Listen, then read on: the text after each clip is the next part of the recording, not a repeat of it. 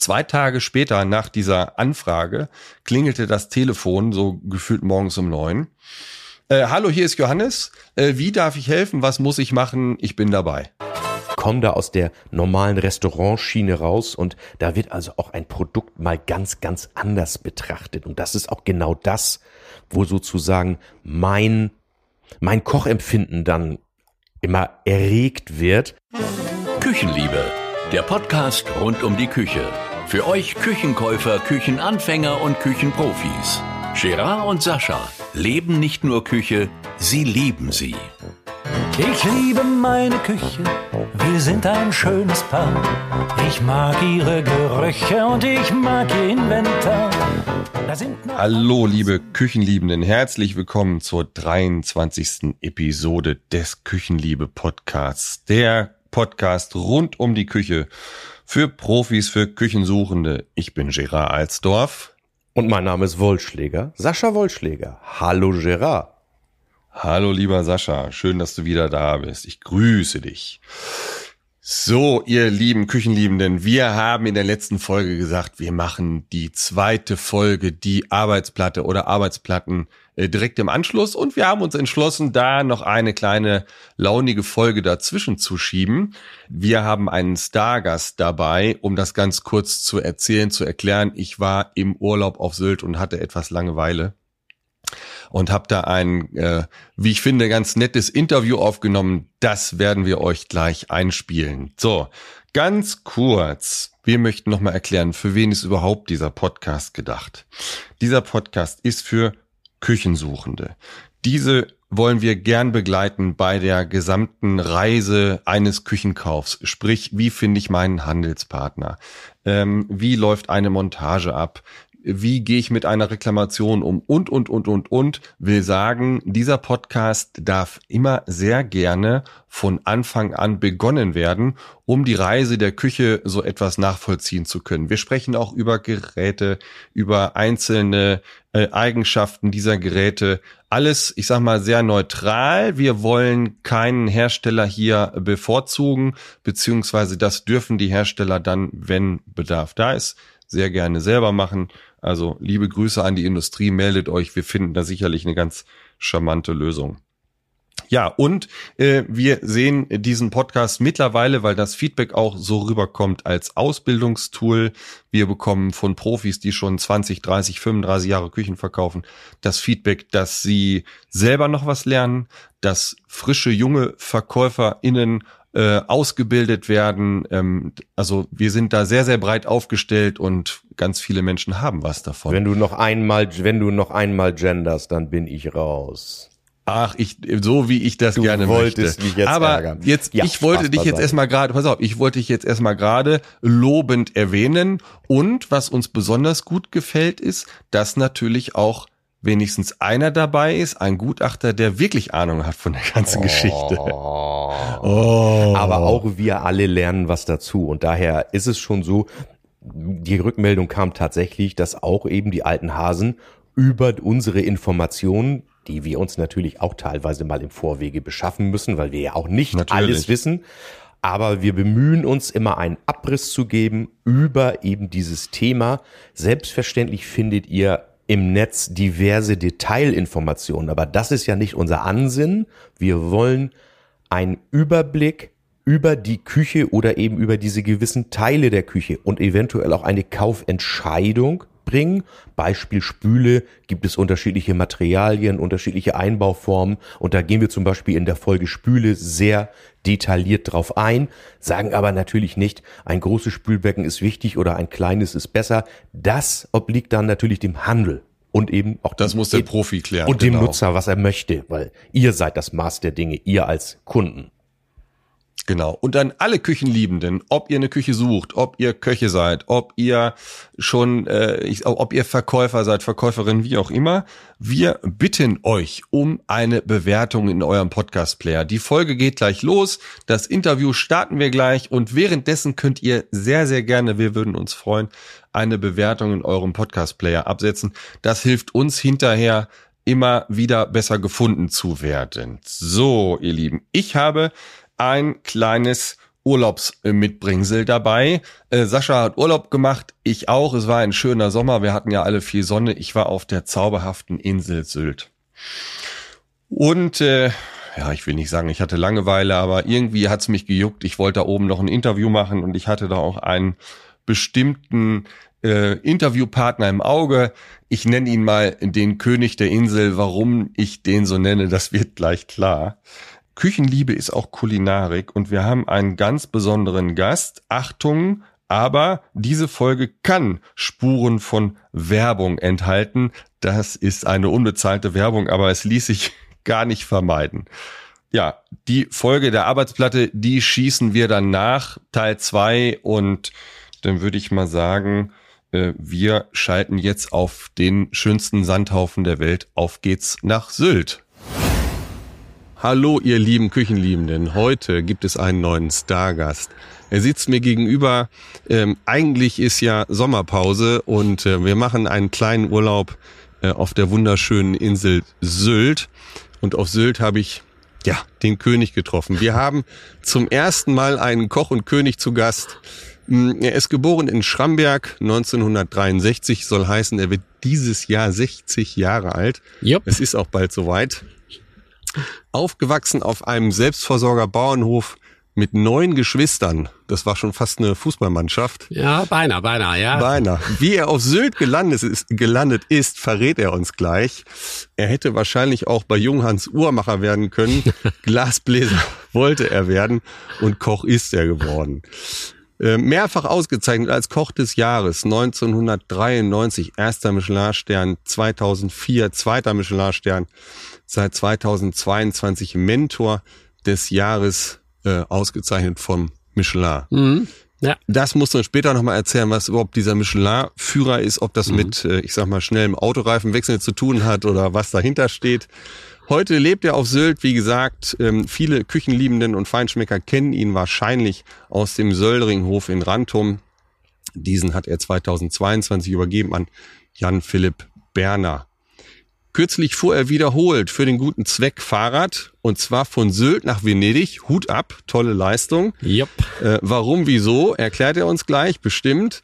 Er liebt unter anderem Blumen, Honig, Butter, Rosen, Kräuter aller Art, unterstelle ich jetzt einfach mal. Ja. Und er erklärt uns sicherlich noch, ähm, was der gefühlvolle Dreifingergriff ist. Herzlich willkommen, Johannes King. Ja, eine klasse Einführung. Vielen lieben Dank. Ja, hier im Garten mitten in der Hochsaison auf Sylt. Ich freue mich auf eine kleine Auszeit jetzt hier und auf das Gespräch hier. Ja, wunderbar. Johannes, lieber Johannes, erzähl ein bisschen was über dich. Was müssen die Menschen über dich wissen? Was treibt dich an? Was umtreibt dich? Ähm, du hast viel auf dem Zettel. Ich habe was gelesen von einer Stiftung. Du fährst gern Fahrrad. Du stehst gern, gern in der Küche. Ja. Ja. ja, wunderbar. Du hast die Einführung ja wunderbar schon gemacht. Eigentlich alles gesagt, wo meine Wurzeln her oder wo meine Wurzeln sind im Schwarzwald.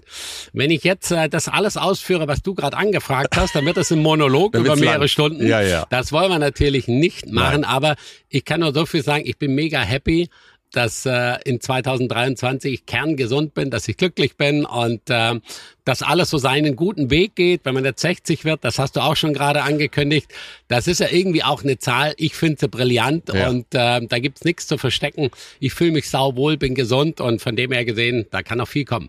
Na, dann äh, erzähl uns noch ein bisschen mehr über, äh, ich sag mal, äh, diese Fahrt nach Venedig. Das hat mich total begeistert. Wir sind mal gewandert von ähm, irgendwo in den Dolomiten im Bereich Brixen Mhm. sind wir losmarschiert, ähm, am Gröner Joch, glaube ich, Richtung ja, Richtung Venedig am Ende mit einer kleinen Busfahrt noch. Wie macht man sowas? Von Sylt aus, ne? Von Sylt und warum aus. eigentlich, ja? Ja, als, ich, warum? le- ja als ich letztes Jahr im Januar den Söringhof abgegeben habe, nach 23 Jahren, Ja. da habe ich nicht nur den Söringhof abgegeben, sondern ich habe vor allem ähm, 60 Mitarbeiter abgegeben Ja. und 18 Personalwohnungen. Ich war ja auch Hausmeister und äh, Personalverwalter. Ja. Und das hat auf den Schultern natürlich schon was ausgemacht. Also das, natürlich, das macht was mit einem.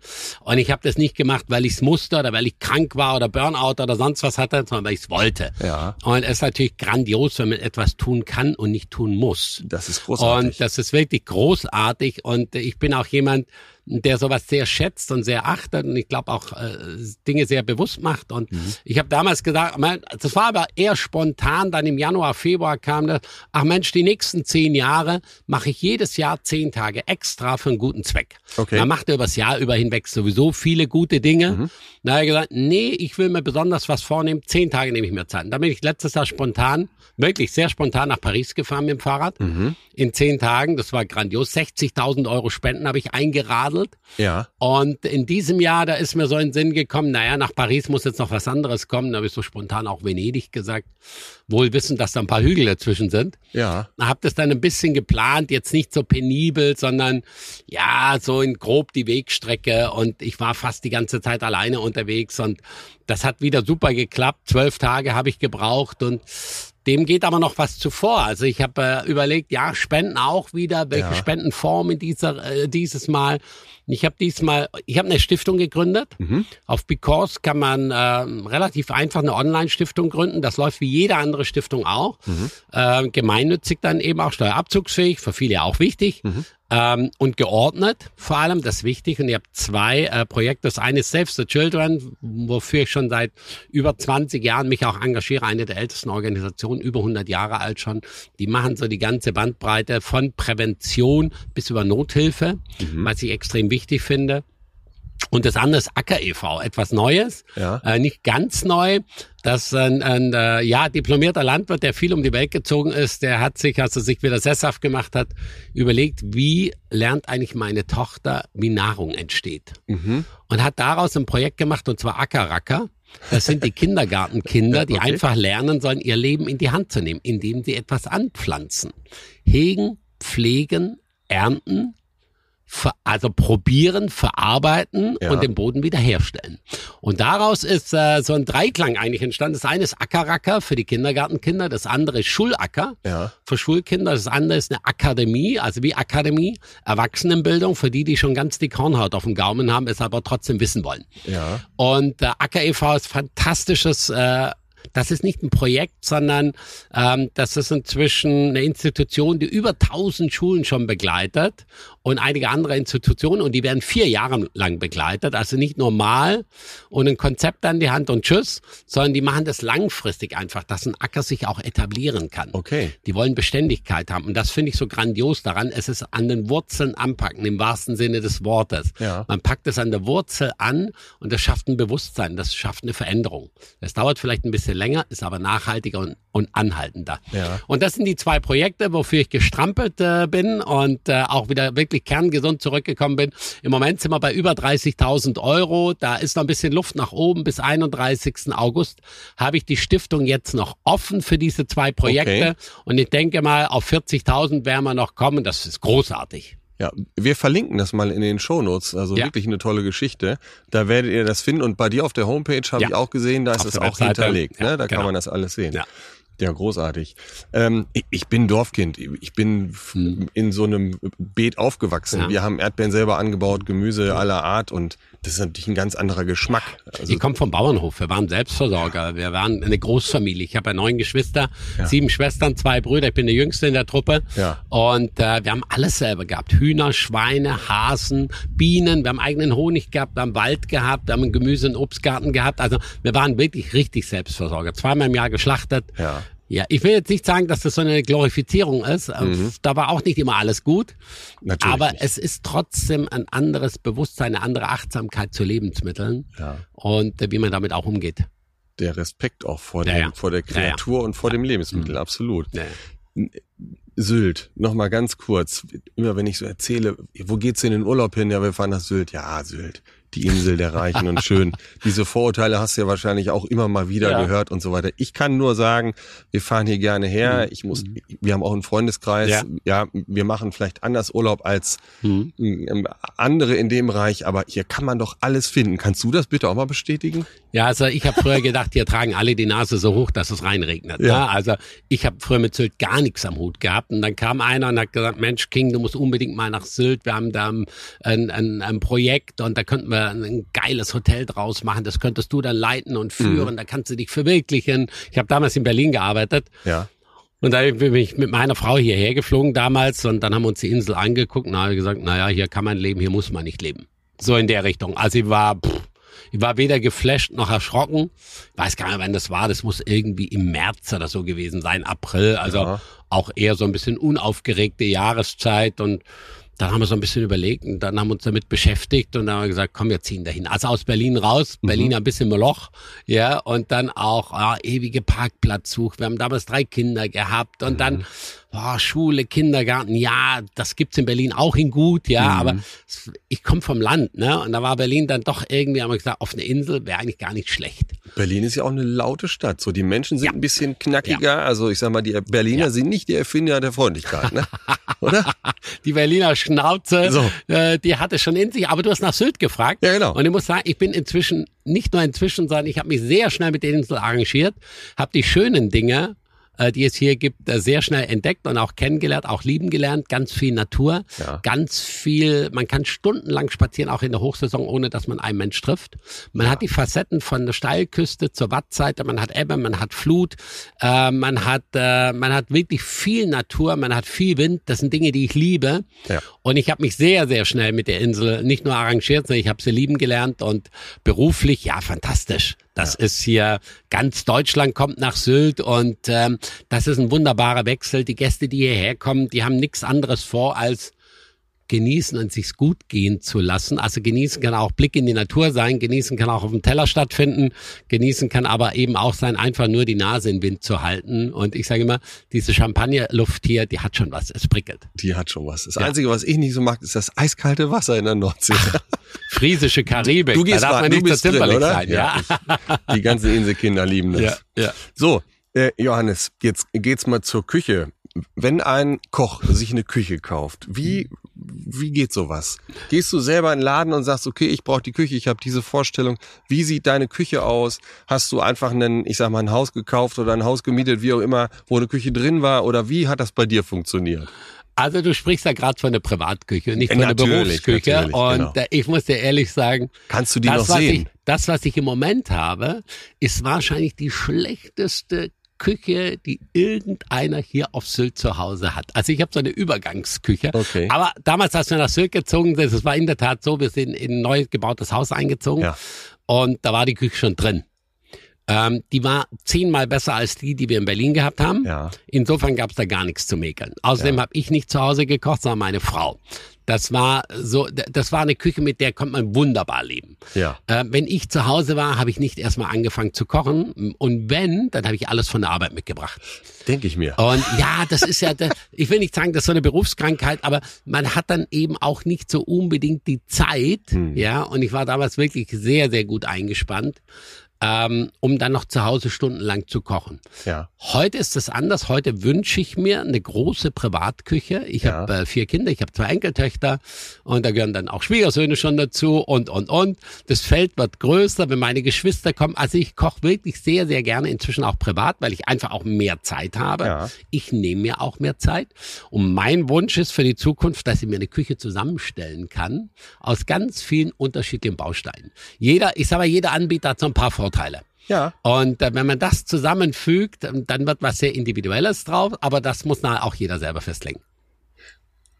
Wirst du von Freunden zum Essen eingeladen, privat? Kochen sie für dich?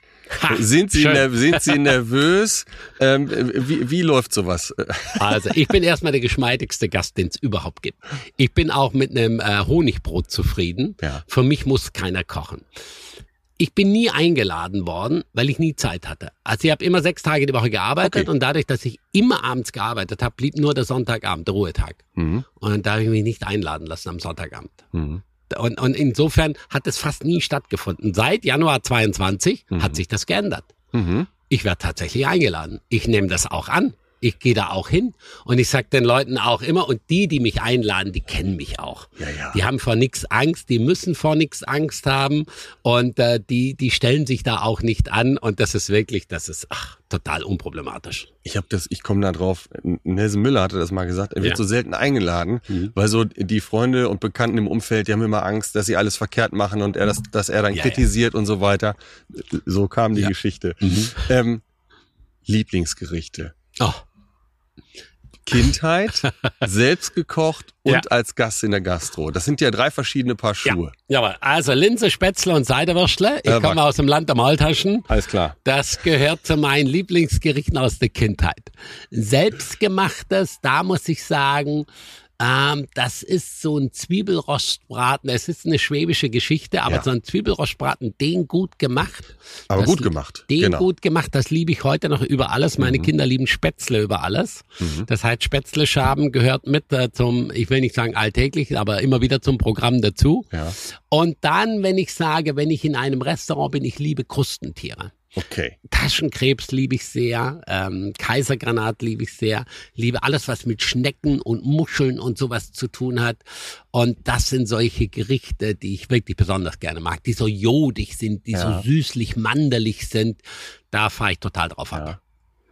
Wie gehst du damit um? Du gehst in ein Lokal, du kennst das Lokal nicht und bekommst dein Essen und ich sag mal, ich bin nur Hobbykoch. Hm? Ich weiß, wie man das eine andere Stück Fleisch zubereitet oder generell, wie man so ein paar Sachen zubereitet, wie man kocht. Und dann wirst du ja leider immer wieder enttäuscht. Also es passiert einfach. Mhm. Mhm. Wie gehst du damit um?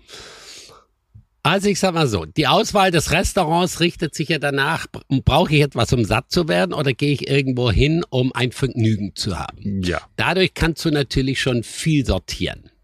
Und äh, hast ja dann auch eine bestimmte Auswahl getroffen. Ja. Und wenn ich nur satt werden will, dann gehe ich auf Nummer sicher. Ja. Dann reicht auch mal einfach nur ein Steak und ein Salat. Aber auch das Ohne kann ja in die Soße. Hose gehen. Das ist ja, Ja, das Problem. auch das ne? kann in die Hose gehen, aber man reduziert ja. Ja. Ne? Man reduziert ja das Risiko. Ja. Und ähm, wenn man dann in ein anderes Restaurant, ja, manchmal kann man ja schon also ablesen, was für eine Art von Restaurant ist das. Und dann sagt man, okay, kann überall mal ein Fehler passieren, ne? Aber im Großen und Ganzen ist man dann in einem sicheren Hafen. Und äh, insofern habe ich keine Angst und äh, ich, ich halte es auch mal aus, ohne ein paar Tage essen zu gehen und kann mich mit Grundnahrungsmitteln, also hier gerade auf, auf meiner Fahrradtour, Ja. ne, die zwölf Tage, ich war nicht auf Gourmet-Tour und äh, ja, dann äh, beim Bäcker habe ich morgen schon nichts gefunden, weil überall nur diese Backshops sind, ver- überall die gleiche Räuberscheiße. Mhm. Ja. Wirklich, man muss das einfach so sagen. Und die Bäckereien fast alle zu und ich liebe solche, solche Hefegebäcksachen und sowas. Ja. Und dann kaufen wir halt ein bisschen Obst. Ja. Ich kaufe halt Obst und trink viel und, äh, und irgendwo später ein Brot und dann gehe ich zur Metzgerei und hole mir ein paar Scheiben rohen Schinken oder so und mach das da drauf und dann ist auch gut. Ja. Ja, äh, damit kann man auch überleben. Absolut. Wenn du jetzt an dich selber denkst, du stehst in deiner eigenen Küche und du gibst jetzt einem Kücheninteressenten, einem Küchenkäufer einen Rat ähm, zu den Geräten. Welches wäre dein wichtigstes Gerät, wo du sagst, lieber Küchenkäufer, da spar bitte nicht, da kann man ein bisschen weniger Geld ausgeben, aber äh, das ist, das ist äh, essentiell. Spar nicht am Backofen. A muss er groß genug sein, B muss er Leistung haben. Das ist schon mal ganz wichtig. Weil Backofen von heiß bis, ich sag mal, 40 Grad runter, das ist für mich wichtig. Ja. Ja. Das ist einfach eine ordentliche Umluft. Klar, Umluft haben sie alle, aber wenn dann hinten der Kuchen äh, noch roh ist und vorne ist er verbrannt, Ja. dann äh, stimmt halt auch was mit der Umluft nicht. Ne? Absolut. Und dann bläst die nur so minimal durch. Aber wenn jetzt noch so nach, nach einem Gerät, Arbeitsfläche, Arbeitsfläche ist für mich immer wichtig, weil zustellen kann ich ja na selber noch. Nur Ja, wenn ja. sie schon zugebaut ist, ja, was soll ich denn da machen? Ja, richtig. Ja, deswegen Arbeitsfläche finde ich ganz wichtig, wird oft unterschätzt. Total, ja. Ist natürlich die Freude eines jeden Küchenbauers, alles vollzupacken mit Geräten, da hast du da keine Fläche mehr. Und äh, ja, Herd sowieso, Herd braucht Leistung. Ja. Ne? Ich meine, heute hast du mit Induktion natürlich äh, schon einen riesen Vorteil, A, was Abstrahlwärme betrifft und dann was effizienznah auch betrifft und dass du mit Abluft einfach auch besser zurechtkommst, über Induktion auch, weil es weniger Abstrahlwärme hat. Ja. Und ähm, aber auf was ich nie verzichten würde, ist auf den Thermomix, ne?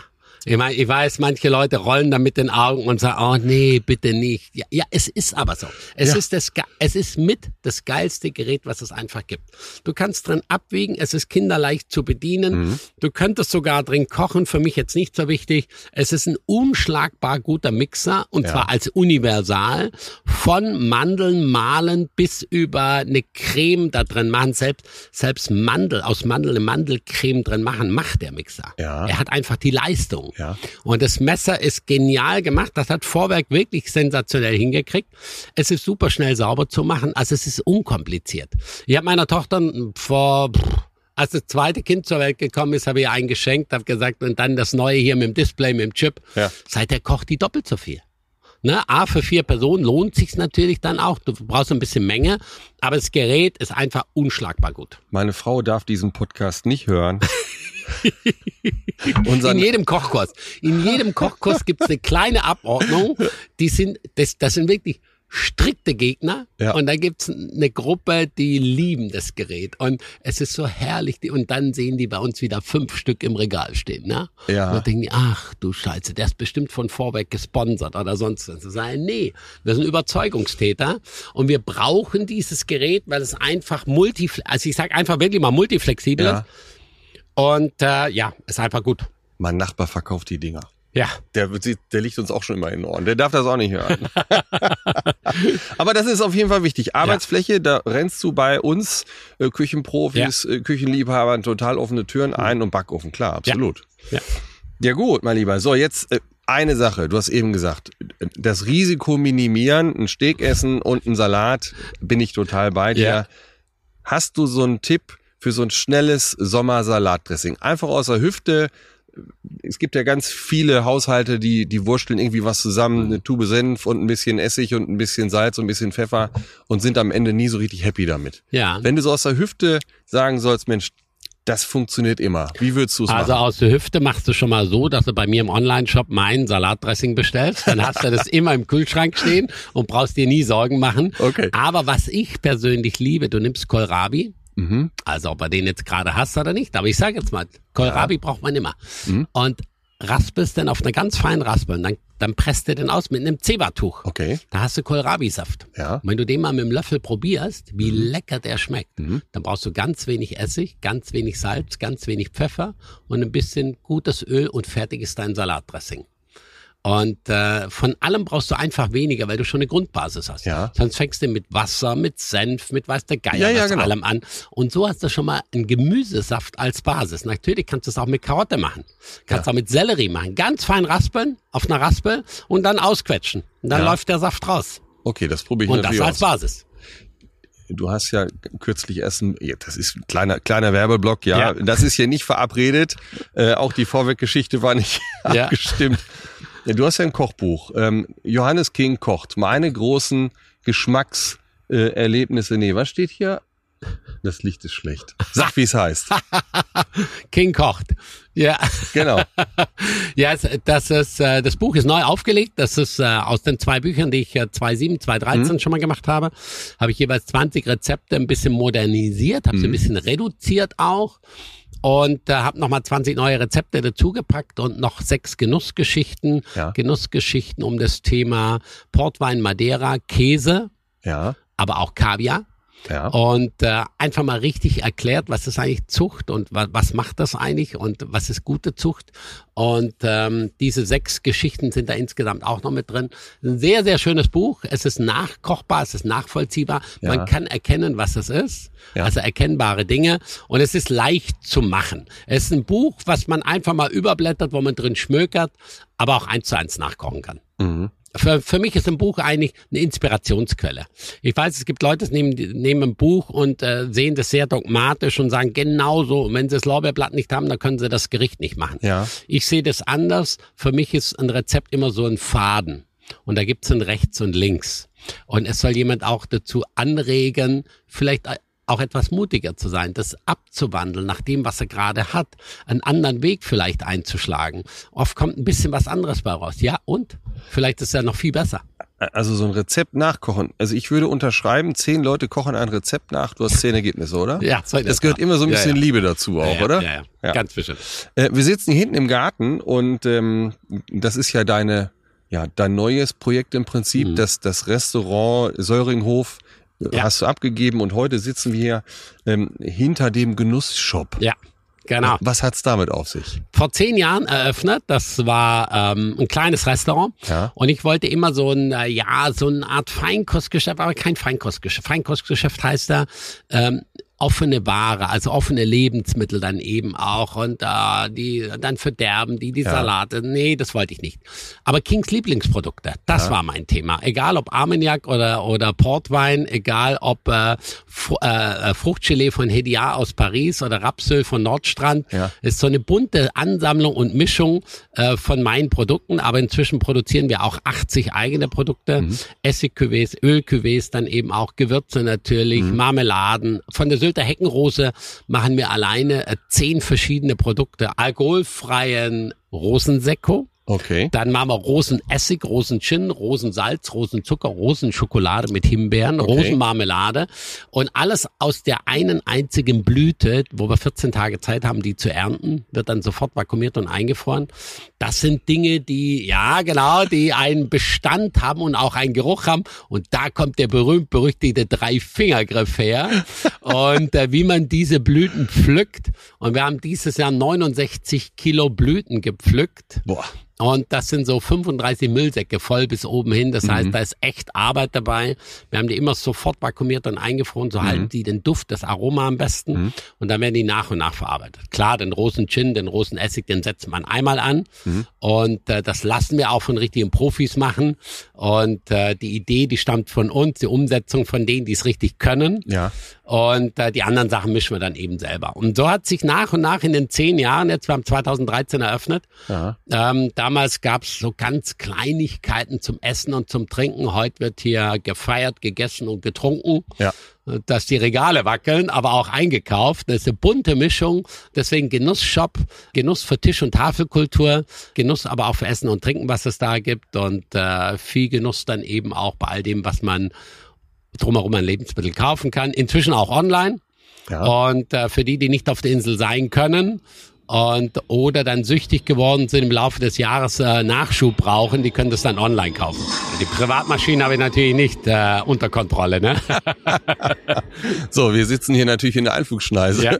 äh, von, von Sylt. Ich war tatsächlich noch nicht, noch nicht in dem Shop. Ich habe mir das online mal angesehen. Was ich aber von dir kenne, das ist die Liebelei der, der Eierlikör. Das, das macht leider süchtig. Also das kann ich bestätigen. Ja. Den hatte ich mal bei einer Freundin in Kredenz bekommen in so einem 5-Liter-Gebinde. Unverschämt groß und unglaublich lecker. Ja, ja. Ja, wir dürfen es nicht Eierlikör nennen. Wir verstoßen grob fahrlässig gegen das deutsche Likörgesetz, weil wir keine 14,5 Prozent Alkohol drin haben. Ah, okay. Deswegen nennen wir den Liebelei. Ah, okay. Ja. Ja, auch schön. Ja. So, also den Shop, den verlinken wir natürlich auch. Guckt euch das gern mal an. Da findet ihr Pfannen, da findet ihr Messer, tolle Gläser. Äh, Es ist eigentlich unerschöpflich, was du da in deinem Laden hast mittlerweile. So, wir haben so eine kleine äh, Geschichte, Quick and Dirty nennt sich das. Wir haben so ein paar schnelle Fragen, schnelle Ja. Antworten. Okay. Mal gucken, was da rauskommt. Also, es geht los. Barfuß oder Lackschuh? Barfuß. Das habe ich mir gedacht. Lange oder kurze Hose? Kurze Natürlich. Berge oder Meer? Das ist schwierig eigentlich. Berge. Berge. Eigentlich. Wenn man am. Meer le Ja. lebt, liebt man Berge, aber ich komme aus dem Schwarzwald und ich war immer ein Kind der Hügel und der Berge und Ja. abschnell zum Skilaufen oder sonst was. Klar, ich lebe jetzt hier, ich liebe es auch hier, Ja. aber wenn ich die Wahl hätte, schnell mal ab in die Berge. Kann man nochmal weg. Bundesliga oder NFL? Äh, Bundesliga. Welcher Verein? Äh, Freiburg. Das hat, das hat mit Liebe zu tun, Ja. auf jeden Fall. Popcorn, Salz oder äh, süßig oder süß oder salzig? Gar nicht. Gar nicht. Nee. Magst gar nicht? Nee. Karneval oder Wiesen? Karneval. Aber Fastnet wahrscheinlich. Fasnet. Genau. Schwäbisch-Alemannische. Wahnsinn. Narresprung in Rottweil, nach Fahrt in Schramberg. So schaut's aus. Genau. Da, woll, da will mich meine Familie immer hinziehen. Ich habe es bisher noch nie geschafft oder ich, Mach's ich mal. hab's Es Familien lohnt nicht. sich. Ja, ist so? Es lohnt sich. ja, Wahnsinn. Grillen oder braten? Braten. Fisch oder Fleisch? Fisch. Segel oder Motorboot? Motorboot. Lesen oder Podcast hören? Lesen. Gute, gute Antwort. Aber vielleicht einen Podcast demnächst. Ja. So, mein Lieber, äh, die besten Feten finden in der Küche statt. Ja. Wahrscheinlich ist das bei dir auch immer so gewesen. Zwangsläufig, weil du warst ja fast nur in der Küche. ja. Wenn du äh, uns zwei super tanzbare Hits für die Playlist beisteuern möchtest, dann ist jetzt der richtige Moment. Also Udo Lindenberg macht ein Ding, das haut auf der Pfanne drauf. Wenn du da mit dem Kochlöffel hinten drauf haust, das hört sich richtig gut an.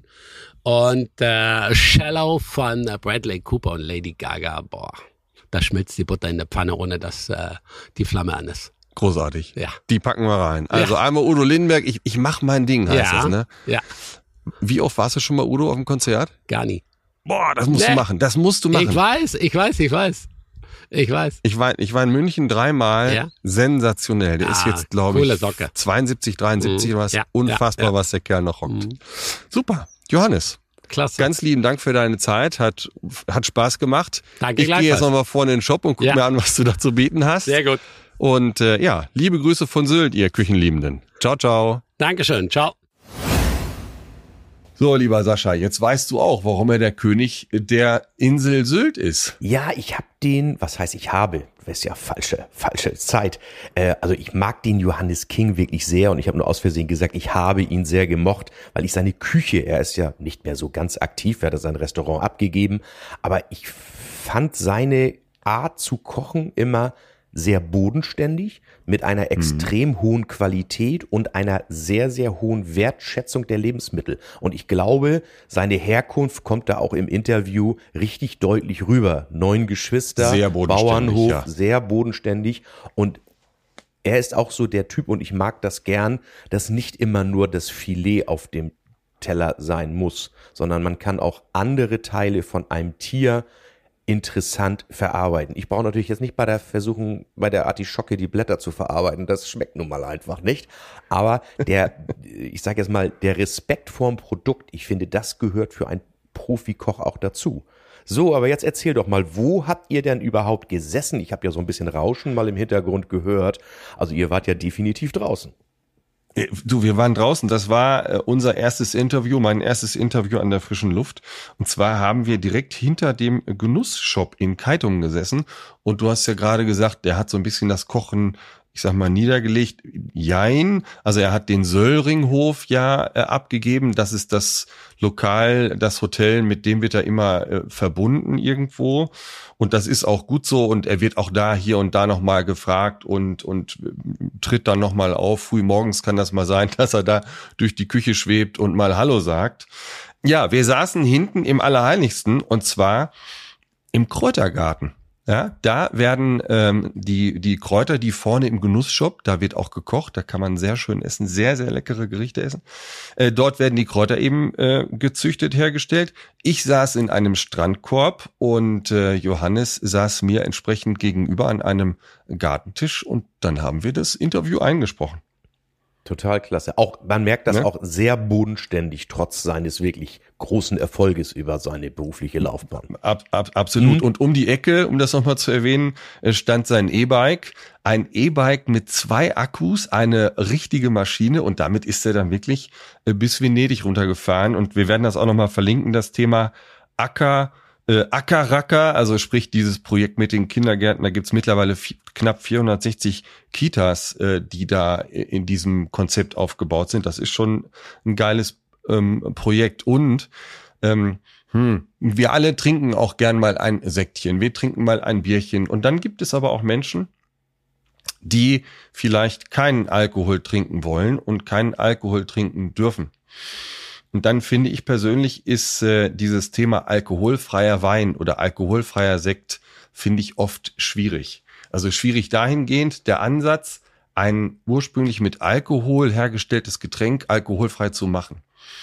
Das schmeckt oft wie Mumpe. Also ist, ist, oder geil ist das nicht. Nein. Ich sag das ja So. auch immer, also alkoholfreie Getränke ist ja wie platonische Liebe, da fehlt was. da irgendwas fehlt. So, aber wenn man die, es gibt ja einen anderen Ansatz und das möchte ich echt mal erwähnen. Wir haben im Nachhinein noch einen Rosensekko zusammengetrunken. Und diesen Rosensekko, äh, den ähm, macht äh, der äh, Johannes in Kooperation äh, selber.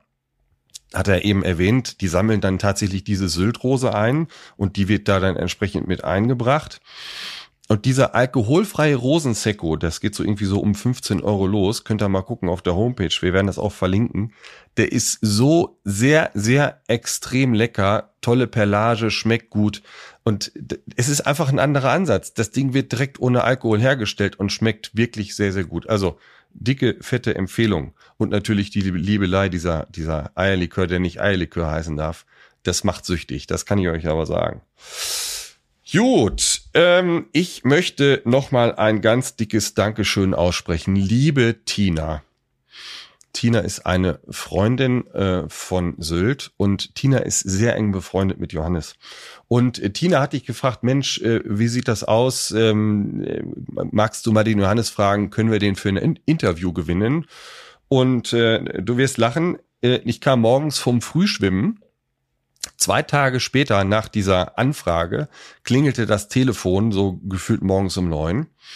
Äh, Hallo, hier ist Johannes. Äh, wie darf ich helfen? Was muss ich machen? Ich bin dabei. So in der Form. Klasse.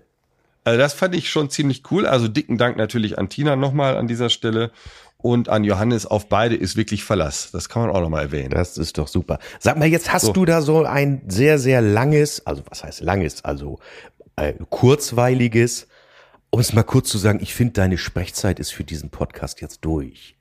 Dem reicht, oder? Also, Sophia, einmal kurz jetzt bitte die Klugscheißer-Glocke. Und äh, Weil was, du jetzt kommst, glaube ich, so ein ganz bisschen fehlte, und ich als Hobbykoch kenne das natürlich, ich bin ja nicht nur Hobbykoch, sondern auch Berufsgenießer. Und ich mhm. will ganz kurz einmal den unseren Hörern nahebringen, was denn der überhaupt der Guide Michelin ist. Wir, wir müssen das, wir müssen das nachtragen. Eigentlich sollte äh, Johannes das noch kurz erklären. Ich hatte mhm. ihn ja angesprochen, ob er, sag mal, besonders begnadet ist, Reifen zu wechseln oder wie auch immer. Aber diese Guide Michelin, den, den gibt es. Und ja, komm, Klugscheißer-Alarm, Sascha, hau raus. Was ist das überhaupt? Hat das was mit Reifen zu tun? Also das hat tatsächlich was mit Reifen zu tun, denn es ist dasselbe Unternehmen. Also die Brüder André und Edouard Michelin, oh, hab ich das nicht schön gemacht, sind tatsächlich die Gründer dieser, dieses Reifenkonzerns, der wurde 1889 gegründet und bereits 1900 kamen die auf die Idee, dass doch nicht nur der Reifen etwas ist, sondern dass es auch Mobilität ist. Und wie kann man jetzt die Leute unterstützen, die mobil unterwegs sind? Und haben da gedacht, man will doch auch mal gut essen gehen. Und wenn wir da mal uns Gedanken drüber machen, natürlich ist der Ursprung in Frankreich und da kam dann der erste auch. Übrigens auch natürlich der Ursprung eines meiner Lieblingsfilme mit Louis Defuné. Ich, ich liebe Welcher, diesen, Brust oder Keule? Brust oder Keule. Ich liebe diesen Film. Geil. Äh, muss äh, absolut sehenswert, wer ihn noch nicht gesehen hat. Äh, zwar kitschiger 80er Jahre Film, aber ich finde ihn total klasse. Und inhaltlich Großartig. bietet er das tatsächlich auch dann wieder. Na, also auf jeden Fall, die wollten ihre, ihre Kunden auch unterstützen und sind dann losgefahren wirklich und haben Restaurants testen lassen oder selbst getestet, vielleicht sogar am Anfang und haben sich dann überlegt, es gibt Sterne. Es gibt ein Stern, es gibt zwei Sterne und es gibt in der Spitze drei Sterne. Also seit 1926 vergibt der Guide Michelin Sterne für exzellente Küche. Und es sind genau die Sterne, die ihn also natürlich auf der ganzen Welt berühmt gemacht haben. Eben ein, zwei oder drei Sterne. Und seit über 100 Jahren ist das also der Maßstab, oder seit fast 100 Jahren, äh, der Maßstab für die Anerkennung der besten Restaurants. Und Ziel. So, und, und, Na? genau. Und jetzt erklär doch mal, also das wäre noch mal ein Klugscheißer-Alarm wert. Äh. Es gibt ja, es gibt ja ein Sterne, zwei Sterne, drei. Wo, wonach unterscheiden sich diese Sterne? Wer bekommt was? Also es gibt so eine Faustregel, aber die möchte ich jetzt auch nicht unbedingt festlegen. Aber man kann sich ungefähr daran halten, also wer wirklich einen Stern bekommt, das ist schon wirklich eine Küche voller Finesse und es ist immer ein Stoppwert. Wer jetzt zwei Sterne hat, eine Spitzenküche und auch jederzeit sogar ein Umwegwert, und bei drei Sternen, dann ist es eine Reise wert. Man muss natürlich auch sagen, dass dieses nicht nur das Erlangen, sondern auch das Erhalten dieser Sterne eine Heidenarbeit ist. Das ist Hochleistungsarbeit. Das ist Hochleistungsarbeit und äh, die verzeihen natürlich auch relativ wenige Fehler. Und ich kenne auch Restaurants, die sich auch mal entschieden haben, von zwei lieber nur auf den einen Stern zu gehen um auch ihr Publikum, wir reden natürlich auch von einem Preisniveau, das sich verändert. Wahrscheinlich ja, klar. Also ich war jetzt äh, über meinen Geburtstag wieder auf meiner geliebten Insel Usedom. Ich gehe ja immer gerne Mhm. auf die Ostseeseite. Und da gehen wir auch immer gerne essen. Der hat einen Stern, der nette Kollege. André Kehler heißt der. Und das hat uns also auch immer sehr, sehr beeindruckt, was man überhaupt schon ab diesem einen Stern. Also man sieht da wirklich, ich komme da aus der normalen Restaurantschiene raus und da wird also auch ein Produkt mal ganz, ganz anders betrachtet. Und das ist auch genau das, wo sozusagen mein, mein Kochempfinden dann immer erregt wird. Mensch, das ist ja mal was richtig anderes. Sonst reden wir nur über ein besonderes Produkt und vielleicht über ein anderes Garverfahren. Aber dafür ist es auch erforderlich. Da kommen einfach so ganz andere Ideen. Und eben der Johannes King hatte ja sehr, sehr lange zwei Sterne, was also auch wirklich doch schon eine extrem hohe Anerkennung der Leistung ist. Absolut. Ähm, jetzt hatte ich das ja auch angerissen äh, in dem Interview, ähm, dass er als Mentor, also vom Michelin als Mentorchef 2022 ausgezeichnet wurde. Was hat es denn damit auf sich, lieber Sascha? Ja, also aufgrund seiner langjährigen grundsätzlichen Verdienste um die Aus-, Weiter- und Fortbildung. Und er hat ja auch sein Restaurant, den Söllringhof, abgegeben. Und sein Nachfolger, der Jan-Philipp Berner, der hat ja auch die Sterne behalten. Und das ist natürlich eine Leistung, die auch sicherlich sogar einem ganz, ganz großen Teil Johannes zuzurechnen ist. Und dass er als Mentor dort eben tätig war. Und darum hat man ihn jetzt eben im Januar 22, nee Quatsch, das war nicht im Januar 22, wann hat er den Preis überhaupt bekommen? Doch, Ja, im 22 war das, genau. 2022 hat er diese Auszeichnung bekommen, genau.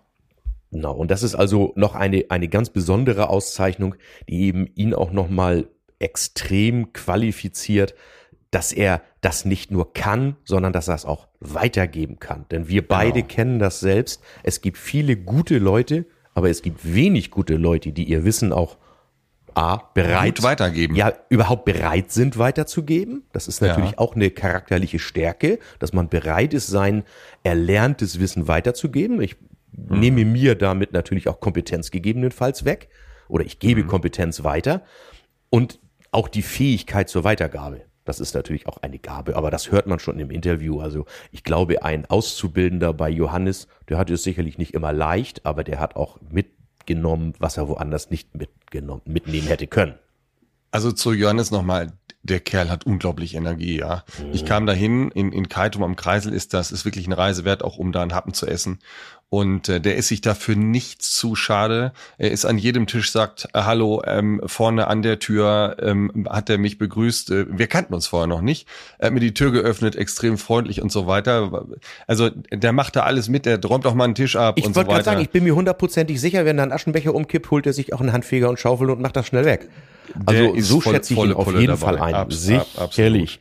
Gut. Absolut. Also noch, wenn ihr, liebe Küchenliebenden, wenn Ja. ihr noch mehr, wenn, wenn euch das Spaß gemacht hat mit Johannes, äh, dann empfehle ich euch noch mal einen Podcast. Und zwar gibt es einen wirklich unterhaltsamen Podcast, der heißt Fiete Gastro mit Tim Melzer. Und da ist äh, Johannes auch im Interview und da erfahrt ihr noch ein bisschen mehr. Wir würden das Ding mal in den Shownotes verlinken. Sehr, sehr unterhaltsam. Auf jeden Fall. Lieber Sascha, dann ist, ich sag mal, der, der Werbeblock rund um Johannes und alles, was wir so besprochen haben, äh, erschöpft. Fast. Dann kommt dein, dein, jetzt kommt dein persönlicher Werbeblock. Es geht natürlich äh, um den äh, Küchenhelfer der Woche. Was könnte das denn wohl sein? Na, da machen wir dann doch noch mal den, den Werbeblock ein ganz bisschen. Also als Dank, lieber Johannes, dass du dieses Interview mit dem wirklich sehr, sehr ab und zu anstrengenden Gerard geführt hast. Ah, empfehlen wir, und das Ding ist wirklich toll, ich hab's im Schrank, äh, sein Buch King kocht. Ich habe es mir von der Insel mitgebracht. Handsigniert natürlich. Natürlich. Ich habe es natürlich nicht handsigniert. Dafür hat meins sicherlich schon ein paar Fett oder äh, äh, sp- andere Flecken da drin, irgend sowas, genau. Aber wirklich ein, ein, ein tolles Kochbuch, das auch Anregungen gibt zum weiterkochen. Das ist, finde ich, immer das Schöne. Also nicht so ein stures Rezept, sondern ich komme dann auch auf Ideen, diese Rezepte auf mich ein bisschen anzupassen. Und das merkt man schon wieder daran, das ist der Vollprofi, auf jeden Fall. Man darf auch mutig sein. Ja, absolut, genau. Ja. Link in den Shownotes äh, zu dem Shop, wo das zu äh, erhalten ist. Entweder Amazon oder natürlich noch besser bei Johannes King direkt bestellen. Genau. Und dann gleich so ein, so ein Rosensekko mitbestellen. Extrem lecker. Hatte ich das schon erwähnt? Nee, du darfst nicht einen Rosensekko, du musst immer sechs bestellen, sonst geht's im Karton ja kaputt. Richtig. Ja. So, die Werkzeugliebe. Sascha, du hast da auch noch was in der Pipeline. Ja, also ist doch immer ganz wichtig, dass man, ich bin ja auch nur 1,80 groß, und der, man braucht zur Küchen- oder Möbelmontage, man braucht natürlich eines immer, und das ist irgendeine Trittleiter. Und zwar einen richtig sicheren Stand. Ein richtig so sicherer Leiter. Stand, denn man muss auch mal so einen schweren Hängeschrank und den muss man einhängen, muss man sich weit nach vorn beugen. Also diese klassische Trittleiter oder teilweise diese sogenannten Maler-Trittleitern, die sind schon ganz gut, aber wenn ich auch mal länger und sicher stehen will, dann habe ich die Erfahrung gemacht, dass eine sogenannte Klapptreppe deutlich besser ist. Das ist also ein einseitiger Tritt. Das muss man natürlich auch immer diszipliniert sein, dass der muss in der richtigen Richtung stehen, damit man nicht aus Versehen daneben tritt. Das ist natürlich die Gefahr, weil man ja die beidseitigen Trittleitern eigentlich als Handwerker mehr gewohnt ist. Und da empfehle ich die Altrex Klapptreppe Safety Step. Wir verlinken mal die mit den drei Stufen. Die gibt es auch mit zwei oder vier Stufen. Das Ding ist natürlich nicht ganz preiswert, aber wer da mal drauf gestanden hat, da macht das richtig Spaß und ein sicherer Stand ist wirklich das Wichtigste. Also wir empfehlen hier grundsätzlich Profi-Werkzeug und keine, ich sag mal, Heimwerker halbscharigen Klamotten. Also das ist wirklich für den ambitionierten Heimwerker, der gute, gute Ware äh, haben will. Das sind diese Empfehlungen. Ne? Genau, auf jeden Fall. Jo, dann das Thema äh, Party-Playlist hatte Johannes bespielt. Vielen Dank dafür. Das sind zwei coole Titel. Da war sogar Sascha einverstanden. Hammer, wären auch meine. Titel irgendwann gewesen. Ja. Und äh, dann können wir noch ähm, anschließend sagen, nächste Folge, da geht es dann um Willst die du die Titel nicht nennen? Part 2. Was denn? Ach so, ja, das hat ja Johannes schon gesagt. Im, Hat Soll er ich es nochmal sagen? Ja, mach sie nochmal, mach sie nochmal. Komm, ich, ich sag sie nochmal. Also es ist einmal Udo Lindenberg, ich mach mein Ding. Äh, Till Hoheneder sagt immer so schön, äh, ich haupt, Hauptsache wir kriegen jetzt kein E. Die zärtlichen Cousinen sagen schon mal gern, ich wasch mein Ding. Wie auch immer die das meinen. Und äh, Bradley Cooper und Lady Gaga Shallow. Das sind die Titel von Johannes. Grüße nach Sylt. Echt toll. So, dann haben wir ja die Folge 24 und unsere Folge 24 kommt dann ja am 10. November raus. Da machen wir dann Teil die Arbeitsplatten Part 2 unter dem Titel Mineralwerkstoffe, Quarz, Naturstein, Keramik. Breites Thema. Stellt euch mal wieder auf eine Stunde ein. Weniger werden wir wieder nicht schaffen. Zumal Gerard ja immer so viel quatscht. Das Ist wird klar. natürlich ein bisschen, du weißt, du weißt. So, also liebe Küchenliebenden, vielen Dank, dass ihr Zeit mit uns verbracht habt. Es hat wieder Spaß gemacht. Wir freuen uns über euer Feedback, über Mails, über Themenvorschläge. Lasst uns ein Abo da unbedingt und schreibt uns Bewertungen. Ganz lieben Dank dafür. Ihr findet uns auf Facebook, auf Instagram. Es gibt eine Homepage küchenliebe-podcast.de. Und dann bleibt mir nur noch zu sagen, ja, liebe Grüße aus dem Süden. Bis zum nächsten Mal. Alles Gute. Ciao, ciao, Sascha. Liebe Grüße aus dem Norden. Ciao, bis zur nächsten Folge. Und?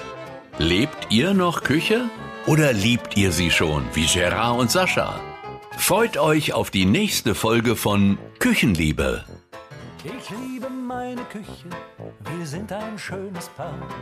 Ich mag ihre Gerüche und ich mag ihr